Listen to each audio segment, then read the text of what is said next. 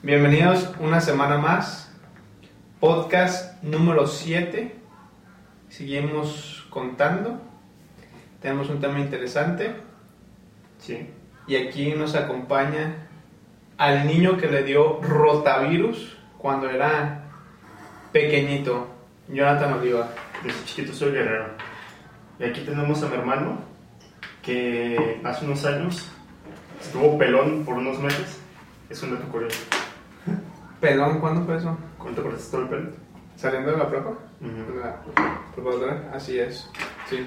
¿A ustedes han tenido su espacio de que se corten el pelo? Por eso venimos, hoy es un día especial para México. Es cuando nos independizamos de los españoles, el cura Miguel, Hidalgo, y por eso venimos de verde, blanco El rojito. y rojo. Y rojo pasión. Pero va a ser una fecha histórica, porque vamos, el presidente La primera vez que va a ser el grito. Andrés Manuel López Obrador va a ser el grito solo, sin personas. Sí. Eh, ¿Quién va a responder? No lo sé.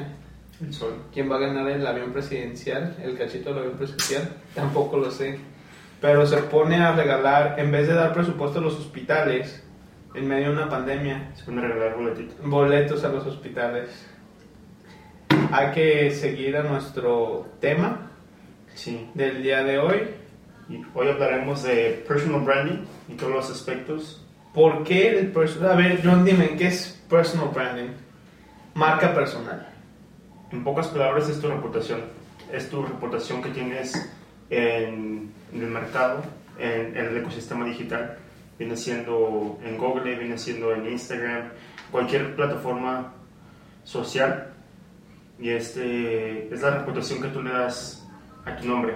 Estos últimos años se le está dando más énfasis a tu personal branding más que al branding en sí.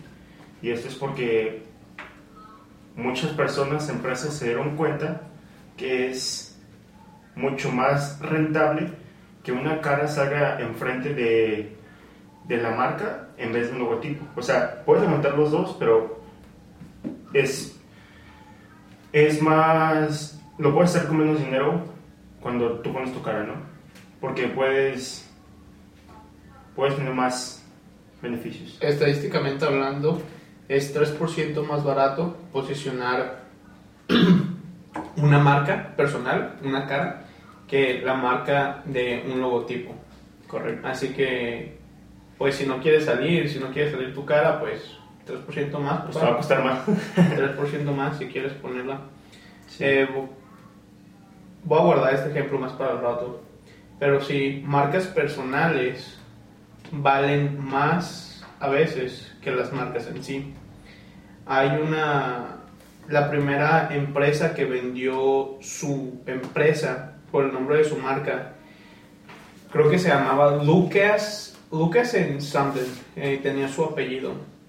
Se tardaron dos días en la negociación del precio y meses, si no años, en ver cómo se iba a operar con los valores de, de Lucas, que era el fundador. Y fue la primera vez que se vendió una marca personal. Es algo impresionante. Pero lo que cae aquí es hacer tu marca personal, crearla, que conecte con tus valores, porque debe ser real. Porque si no es real, Pues estás fingiendo algo que no eres. Que no y eres. Y se va a notar luego, se va a notar luego, luego que no eres apasionado. Y de ahí, todas las unidades de negocio, pum, pum, pum, pum, pum, todo lo que quieras abajo de tu marca personal. Y tu marca personal empuja todas estas, todas estas, ¿cómo se llama? Empresas. Y es lo que muchas personas con las que yo hablo, que están poniendo negocios, no lo, no lo quieren hacer. No sé si es que les dé pena la cámara, no sé si no se quieran exponer, si estén guardando un secreto, pero no, lo- no les gusta hacerlo, no les gusta hablar. Y pienso que es una combinación de todo eso. Sí, es una combinación. Pero ahorita vemos anormal a las personas que se graban. Un poco más normal, ¿no? Que en el 2008. Y cada vez se está normalizando más y normalizando. que personas traen cam- camarógrafos que los graben a todo momento. Es raro, pero así se construye la marca personal. Así que a lo mejor ahorita hasta ves a personas así y dices, qué ridículo, ¿no? Pero en un futuro, unos 10 años, tal vez una norma. Y los... Y los que empezamos primero, vamos a ir 10 años adelante. Como ahora los nuevos superhéroes van a ser todos los youtubers, todas las personas que están... Así es. Porque las personas, la generación Z, crecieron viendo estos personajes, ¿no? Y de que ellos cuando ya están un poco más maduros se dan cuenta y dicen, no, pues yo quiero ser como él, yo quiero ser así. O sea, ya no es de que están tan pegados a la televisión, ya es más de que están más pegados al internet. Sí. Y te das cuenta que ya no admiran a, persona, a tanto a las personas que están en televisión porque no la ven tanto, y más a las personas Porque que no se sienten tan Identificados. identificados, tan cercanos. Estando en redes sociales, tú te sientes identificado con la persona. Por lo mismo de la creación de los nichos. Ujú. la creación de los nichos, de una tribu, de una comunidad, te sientes identificado con la persona y dices, ah, está aquí, estoy viendo su día a día, me siento parte de su día a día, ¿no? Por eso piensas que es más fácil, piensas que está más cercano, lo admiras más. Así es. Como en este.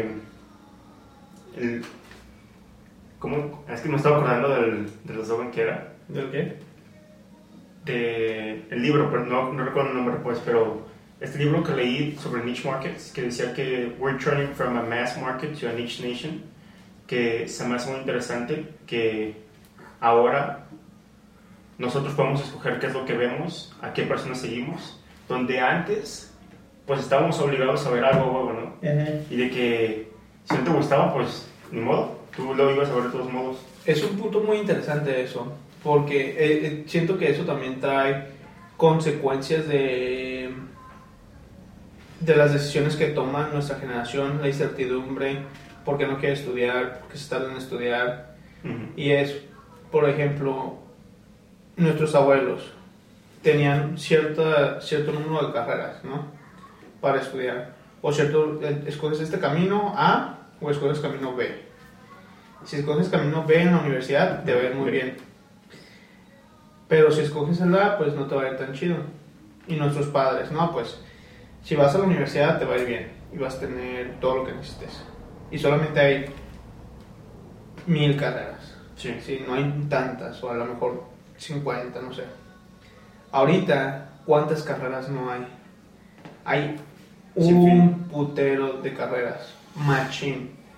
Eh, ¿Por qué tengo que escoger una si existe la carrera indicada para mí? Simplemente la necesito encontrar. Exacto. Así que eso retarda. porque tengo tantas cosas y por qué le voy a dedicar todo mi tiempo a una cosa que tal vez no es? Porque tenemos tantas opciones. Igual pasa con Netflix. Tienes tantas películas que la película que escojas tiene que ser la película. Ujú. Es algo que pues esta generación está sufriendo y no se habla mucho. Tenemos un sinfín de opciones y queremos la mejor. Sí. Así es. Queremos la que más nos, nos gusta. Y aquí venimos a, a ver los tres pilares de branding que, que, este, que primero viene siendo identificando, pues muchos se puede ver como tu, tu, tu visión, tu filosofía, después es como la experiencia y después viene siendo como la comunidad. Y esto me, me gustó mucho cuando, cuando había escuchado que la filosofía es de suma importancia en cualquier empresa, ¿no? Y de que yo estoy investigando y muchas empresas grandes ni siquiera tienen filosofía o la tienen una filosofía mal hecha. Y la importancia de la filosofía es tan grave que las compañías hacen decisiones en base a la filosofía. Un ejemplo muy grande es de cómo Starbucks ni siquiera se considera una compañía de café. Y este, o sea, me atrevo a leer su, su statement que tienen ellos como, como su filosofía. to inspire and nurture the human spirit one cup and one neighborhood at a time. O sea, ellos quieren como inspirar a todo el mundo, ¿no? A que vayan a trabajar ahí, a que vayan a, platicar. Y, y esto, pues, todas las sesiones que hace la compañía están moldeadas a todo esto. De hecho, en Estados Unidos a, las, a los estudiantes les gusta trabajar mucho en Starbucks porque ofrecen seguro médico a empleados de medio tiempo. Y eso es una de lo que viene en el corazón de la empresa, porque el fundador, cuando su papá trabajaba, no le ofrecían seguro médico. Así que Starbucks sigue con eso, quiere ofrecer seguro médico a todos sus empleados, hasta los de medio tiempo, aunque les cuesta más dinero. Y les permite a los estudiantes seguir yendo a la escuela, a la universidad. ¿Y crees que eso también pasa aquí en México o en otros? Tal vez no. Pero no sé, la verdad. No- Pues está, muy- está muy interesante. Sí, está, está interesante. Y Starbucks sí se ha, ha estado difícil que entre a mercados como en Colombia. En Colombia, donde se consume mucho café local, no, no tuvieron gran impacto Starbucks. Y han hecho otras asociaciones, por ejemplo en India, con Tata Group, para poder entrar al mercado hindú. Sí. Sí, hicieron asociaciones con esos compas y estuvieron trabajando y les fue bien en el mercado de la India. Sí. Así es. ¿Cómo Invierten en Starbucks. invierten en yo ahí tengo una- unas acciones por ahí. en Starbucks? Pues sí, es buena compañía. Sí, va a seguir, va a seguir creciendo. Tim, Tim Hooks, ¿no? Es el, el, ¿cómo se dice? El CEO. Sí. Pero otra cosa de Starbucks es que ellos no se consideran, ellos quieren que Starbucks sea tu, tu tercera casa. Tu casa, tu trabajo y Starbucks. Que vayas tú a Starbucks y te sientas cómodo en casa. Por eso sus, sus muebles son tan acogedores en algunos Starbucks, cosa que otras cafeterías no hacen. Que ellos piensan que si te ponen incómodo es para que te vayas. Había una empresa en Guadalajara de cafés que Starbucks iba a entrar a Guadalajara. Y hablan estos, el- la mesa directiva con un consultor y les dicen, no, te- no, no, no, no, nosotros ya tenemos arreglado para que Starbucks no nos gane. Y el consultor se queda, wow, pues, ¿qué piensan hacer estos güeyes, no? Dice, sí, sí, sí, estamos diseñando nuestros muebles 30% menos cómodos para que la gente no se quede y podamos tener más personas. Y el consultor se queda, pues, "Oh, no creo que esa sea la solución, pero yo no les recomiendo hacerlo. Y pues ya vemos qué pasó en Guadalajara. ¿Quién domina las franquicias de café en Guadalajara? Starbucks. ¿Cualquiera otra? ¿Quién sabe? ¿Cuál es la otra grande aquí en Guadalajara? Mm, pues podría ser quizás. Flor de Córdoba. Sí, La flor de Córdoba. también está el Pora. Pero hay más flores de Córdoba que. Flor de Córdoba. Así, y esos ya tienen tiempo. Y si tú te fijas en Flor de Córdoba, sus, asien- sus asientos y esos no son cómodos. Sí. No son cómodos, así que ya sabemos qué filosofía ganó. Hay que volver a personal branding. Yo tengo, me puse unos ejemplos muy buenos. A ver. Me voy a ir mujer, hombre, mujer, hombre. Para, porque estuve buscando y me encontré más hombres que mujeres, así que hice una pequeña investigación de mujeres.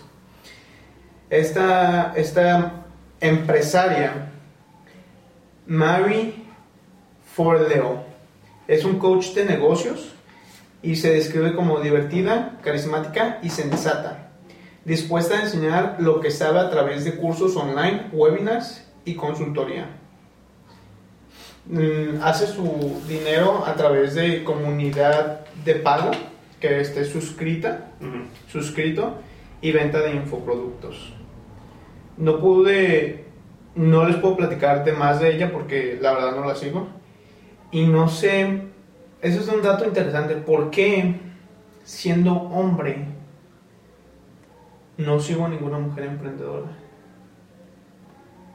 Tal vez no han podido, no hay una mujer emprendedora que se ha conectado con los hombres y ningún hombre emprendedor que se haya conectado con las mujeres.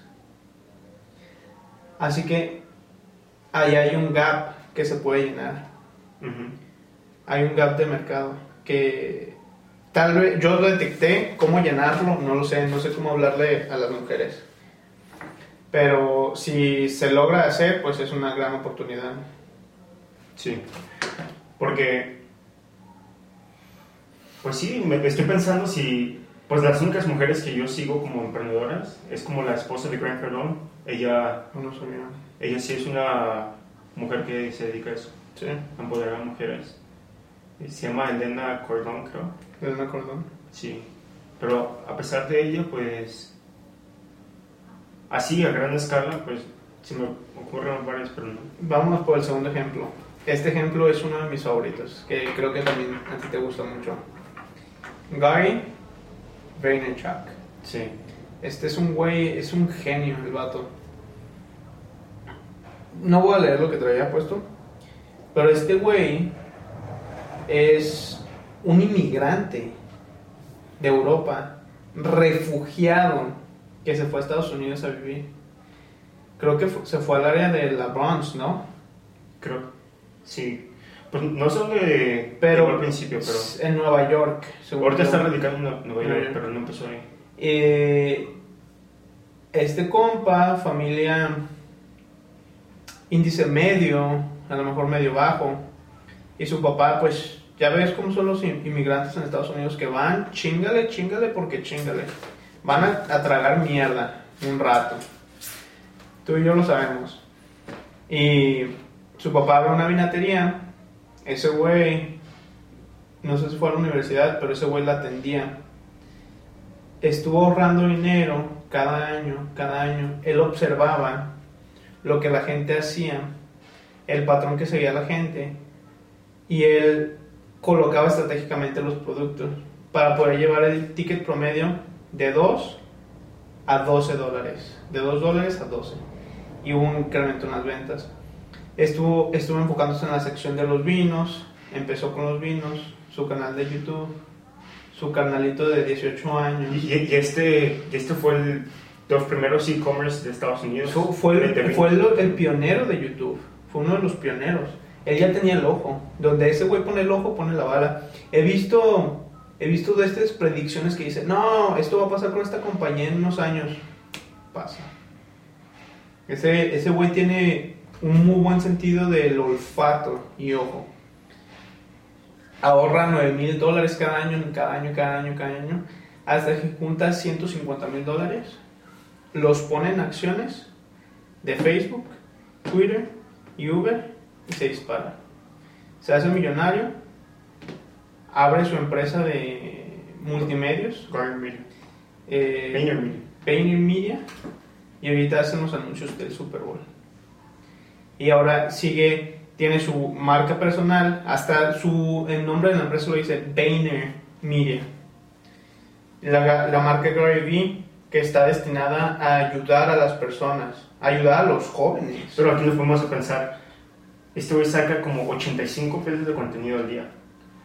Y, o sea, tú tienes que estar sacando contenido, pero cuando ya empieces a, a ver escalar tu negocio, cuando puedas tener un poquito más de alcance monetariamente, ya consigues un equipo que, que te está Así ayudando. es. Pero así desde ahorita tú puedes empezar a hacer y yo siento que lo primero sería que hagas como tu, tu visión, ¿no? Y yo siento, yo tengo algunos consejos de cómo empezar esto, que tú- tiene que ser con un lenguaje concreto y un porqué, ¿no? Te ponemos el ejemplo de nuestra compañía, Resilience, cómo es unificar a los latinos por medio del emprendimiento. Y este puede ser, aún- siempre la estamos mejorando, ¿no? Pero nos damos una idea del, de- del espacio que podemos hacer, de que todas las decisiones son para para ayudar a las personas en medio del emprendimiento.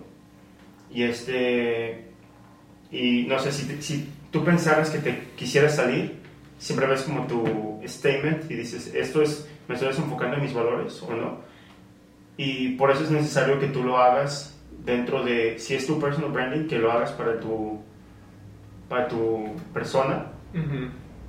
Y así todas las decisiones que tú haces te das cuenta si te estás desenfocando no de tu, de tu Así que él le tuvo demasiada importancia a esto y todas las decisiones que hace están formadas a lo que él piensa como persona. Él piensa que la empatía es buena, él piensa que puede impactar a las personas de todo el mundo y por eso este güey se va a gran escala, ¿no? Él dice, yo quiero que todas las personas tengan la posibilidad de hacer lo que ellos quieran, ¿no? Este, y por eso él les da la oportunidad de que una vez están dentro de su compañía que también puedan emprender o como cosas así, porque creo que la otra vez estaba escuchando que adentro de VaynerMedia hay personas que están grabando como sus propios podcasts, que están haciendo su propio contenido, que no es para él solamente. O sea, también manejan de, de, sus, propios, de sus propios proyectos. Entrepreneurs. Entrepreneurs. Y es como empiezan en esa empresa. Normalmente para no hacerse burocráticos y lentos, empiezan a hacer pequeños equipos donde el, un porcentaje de tu tiempo debe estar destinado a un proyecto tuyo. Que claro que sea para la empresa, pero es tuyo. Vámonos al siguiente. Dije que me iba a ir mujer-hombre, así que vámonos por la siguiente mujer. Ana Trenza. Es. Ella no es española, pero hace marketing online financiero y toma decisiones financieras. Ella no, no, no puse, no me metí a ver cuál era su misión, pero su misión es ayudar financieramente a las empresas o a las personas.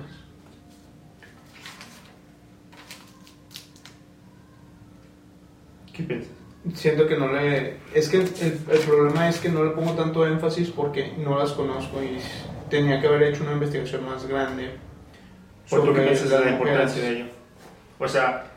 Pues es que el marketing online financiero es muy importante porque las personas no tienen mucha, mucho conocimiento sobre las finanzas hoy en día. Le preguntas a la persona promedio qué es la inflación no te va a saber decir qué es la inflación. Porque pierde dinero tu dinero en una cuenta de bancos y sí tiene una, una importancia muy grande que haya alguien haciendo algo de eso. Sí, y ahí es como, como decimos que ella tiene planteado como su misión y las decisiones que hacen van pasadas en eso, ¿no? Como te dije, esto viene siendo como la filosofía, hablando como de experiencias de cómo tú los haces sentir, ¿no? A tu comunidad, qué les das, qué, este, qué contenido les das tú por medio de las redes sociales y esa experiencia y todo eso. ¿Tienes otro ejemplo? Tengo varios más, pero me voy a saltar. A ver, échate tu favorito. Me voy a hacer uno, otro y mi favorito. Seth Godin este es una de las primeras personas que empezó a hablar de los nichos de mercado y las tribus, las comunidades, en su libro Tribes. Es un autor, un escritor y un profesor. Probablemente la marca Seth Godin valga más que las empresas que haya hecho. Esta, esta es otra mujer emprendedora, Alicia Ro. Eh, ella es eh, su misión es enseñar a las personas a hablar mejor en público y en videos para expresarse. Es española. La comunicación cercana que te hace llegar más lejos es uno de sus statements. Vamos por uno de mis favoritos, Elon Musk. Elon Musk, ese es una persona muy brillante. La marca Elon Musk vale más que Tesla. No sé si más que SpaceX, pero más que Tesla. Y es, eh, él hace cualquier cosa y las acciones de Tesla bajan. Y es por una de las cosas que él no quería que Tesla fuera una empresa pública. Porque si tú te fijas, ninguna de las demás empresas que tiene son públicas. The Boeing Company, privada. SpaceX, privada. Neuralink, privada. Starlink, privada. Todas son menos, menos Tesla, porque se, se le van a pelar en el 2008. Así que salieron al público para recaudar capital y así poder seguir operando. Lo único que los ata de manos, porque en vez de estar buscando lo que es su misión, que es llevar carros eléctricos a todo el mundo, ahora se están enfocando en ganancias y ventas. Se, se me hace muy interesante esto que dijiste ahorita, porque también aquí ya viene, cuando tú pones algo que te gusta a ti dentro de ti, o sea, de- en tu misión, lo haces con mucha pasión y pone que, si pongamos ejemplo a César. Que él, quiere la sustainability alrededor del mundo. Este, también te pones a pensar que ellos ya no quieren usar como petróleo, usar el oro. Y es una de las cosas que Elon Musk pensaba desde pequeño. Eh, quería construir un carro eléctrico. Algo leí en su bio- biografía, sí. Pero una de las cosas que hace Tesla o Elon Musk es una cosa que en negocio se llama integración vertical, donde controla todo. Y si te fijas, en Tesla, carros eléctricos, ¿cómo operan con electricidad? Tienen, es director de una compañía que se llama Solar City. Sí. Así que por eso, y Solar City es una de las empresas de energía solar más grandes de Estados Unidos. Así que Solar City da, ¿cómo se dice? Le da batería a Tesla. Después tenemos SpaceX, donde se comparten los ingenieros de SpaceX y Tesla sacan tecnología. Las mismas pantallas que se utilizaban en los Tesla se utilizan en los cohetes de SpaceX. Sí. Así que revolucionó toda la industria aeronáutica. Sí. Eh, simple- lo está integrándose verticalmente y es algo que no he escuchado que se mencione. Eso neta, yo estudiando su tema y estando leyendo su biografía me di cuenta de eso. Dije, con razón, me dio clic cuando estaba viendo en la escuela ¿Con razón qué? vertical, integración vertical y vi el caso de Tesla y dije, está haciendo esto. Está integrándose verticalmente. ¿A qué te refieres con eso?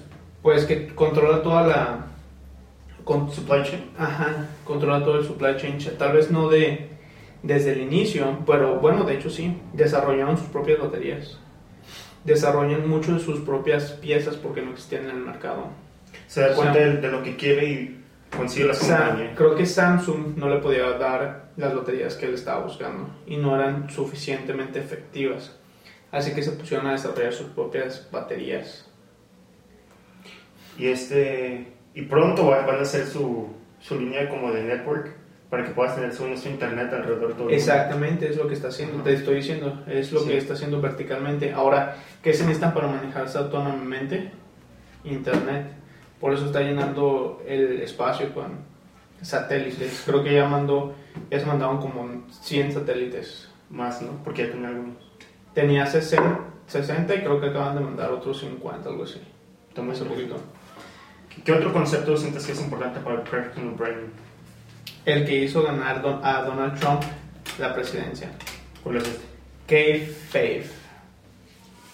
Lo, lo escuché primera vez en un podcast.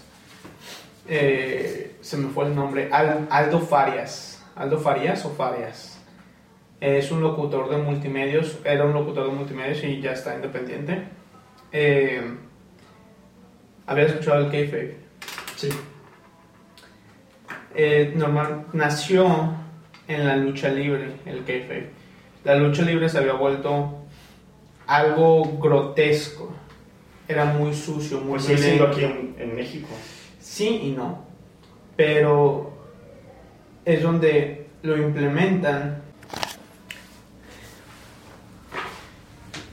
Volvemos, que se nos había reiniciado la cámara. El kayfabe. Sí. Eh, WrestleMania, escaleras, Putazo ¿saben de cuál? verdad. Esa ahí es. y nosotros pensábamos que era algo real. Exageran la realidad. El kayfabe es vivir entre lo que es real y lo que no es real, ese medio. Y es lo que hizo Donald Trump. Pero, ¿quiénes inventaron este concepto del kayfabe? Los de WWE, ¿no? Los... ¿Y quién es el director?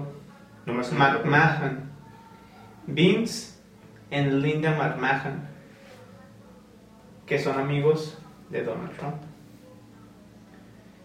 ¿Tú crees que no le, no le dicen, ¿sabes qué? Aumenta, utiliza esto, tu personaje, tu marca personal. Pues te das cuenta, Donald Trump está lleno de polémica, está lleno de todo esto. Aumenta, simplemente le pone, es, Crema pone- sus tacos. crema a sus tacos, le pone esteroides a su personalidad para poder operar en el kayfabe. Tanto es así que me puse a hacer una investigación. ¿Y qué ¿Y concluiste? ¿Quién crees que fue nominada a un puesto de política? Mm, Linda McMahon, la esposa de Vince McMahon, en el 2016 cuando Donald Trump ganó las elecciones. Fue nominada a la administración, como administradora de la Administración de Pequeños Negocios en Estados Unidos. Y ese mismo año hubieron donaciones grandes a la Fundación Donald Trump, del lado por de 6, 5 millones de dólares. Así que no es una coincidencia que Donald Trump haya ganado las elecciones. Tuvo ayuda y está amplificando su personalidad. Y está haciendo lo que estamos hablando. Personal el personal branding.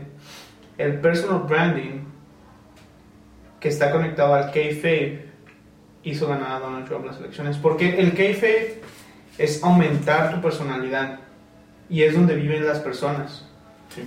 Gary Vee aumenta su personalidad, Crack Cardone aumenta su personalidad, Carlos Muñoz, Donald Trump, todos aumentan su personalidad para poder llegar a más personas y viven dentro del kayfabe. Así que si tú quieres un personal branding, tienes que aumentar tu personalidad. Pues sí, cuando entras a las redes sociales, sí, todo se amplifica. Todo dentro de ti, pues se demuestra lo que tú eres. Si eres una persona mierda, pues te haces una persona más mierda. Si te haces una persona buena, y vas a, a hacer un gran cambio. Y siento que el personal branding es muy importante porque de este personal branding tú puedes jalar personas para cualquier negocio porque te van a estar comprando a ti, ¿no? Sí, Y no van a estar comprando lo que sea que tú vendas, pues van a estar comprando tu filosofía, van a estar comprando la experiencia que ganan contigo y van a estar comprando, pues básicamente como tú los tratas, ¿no? Así que si no tienes pensado en crear un personal branding y quieres entrar al emprendimiento, entonces tienes que saber que vas a meterle un chingo más de dinero, ¿no?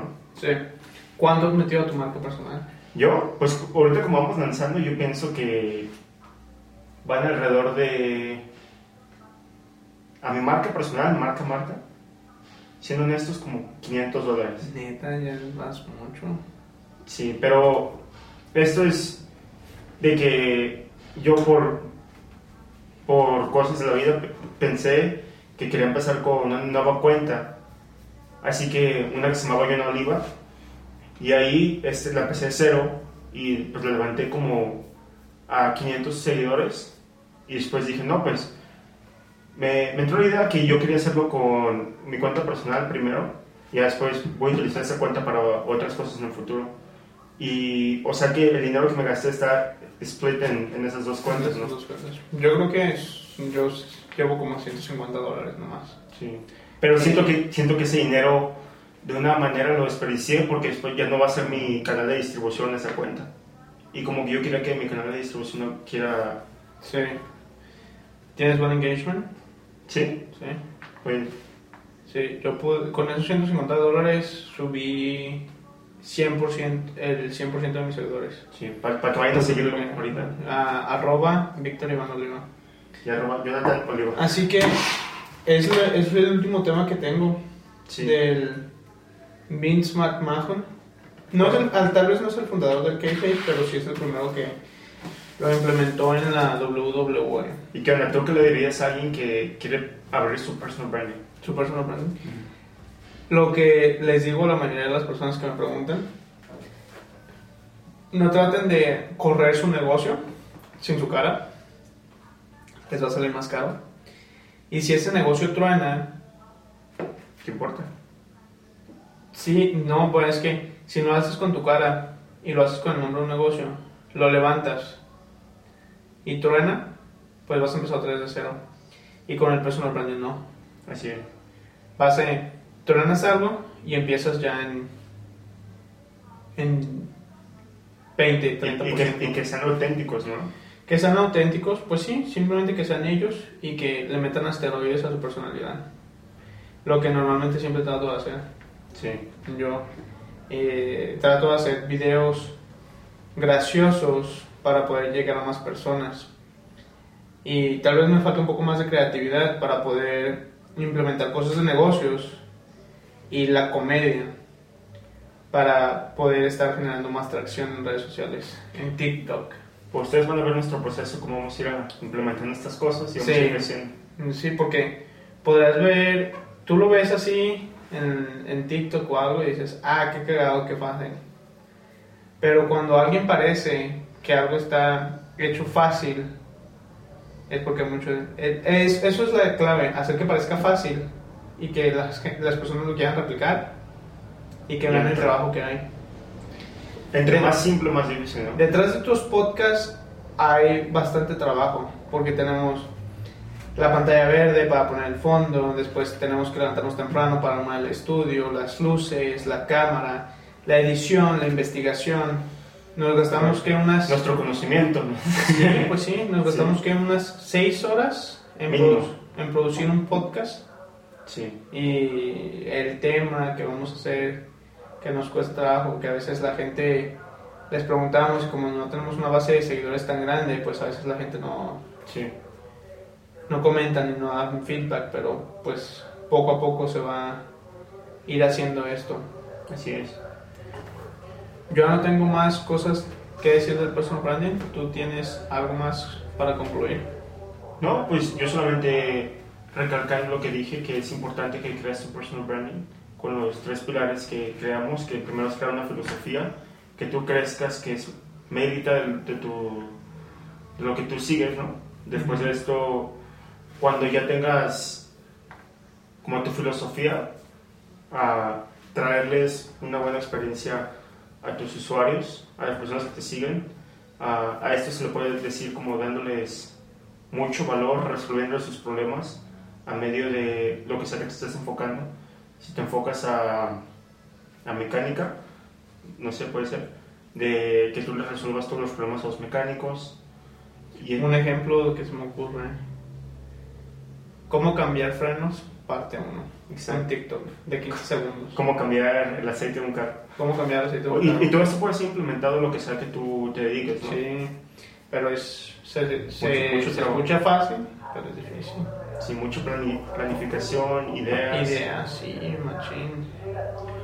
Y, y, termi- y termi- terminando, es de que cómo se creó la comunidad, ¿no? Porque ya que ya cuando empieces a hacer todo esto, vas a ir creando una comunidad poco a poco y esta comunidad te va a seguir donde sea. Así que por eso tienes que estar en personal branding.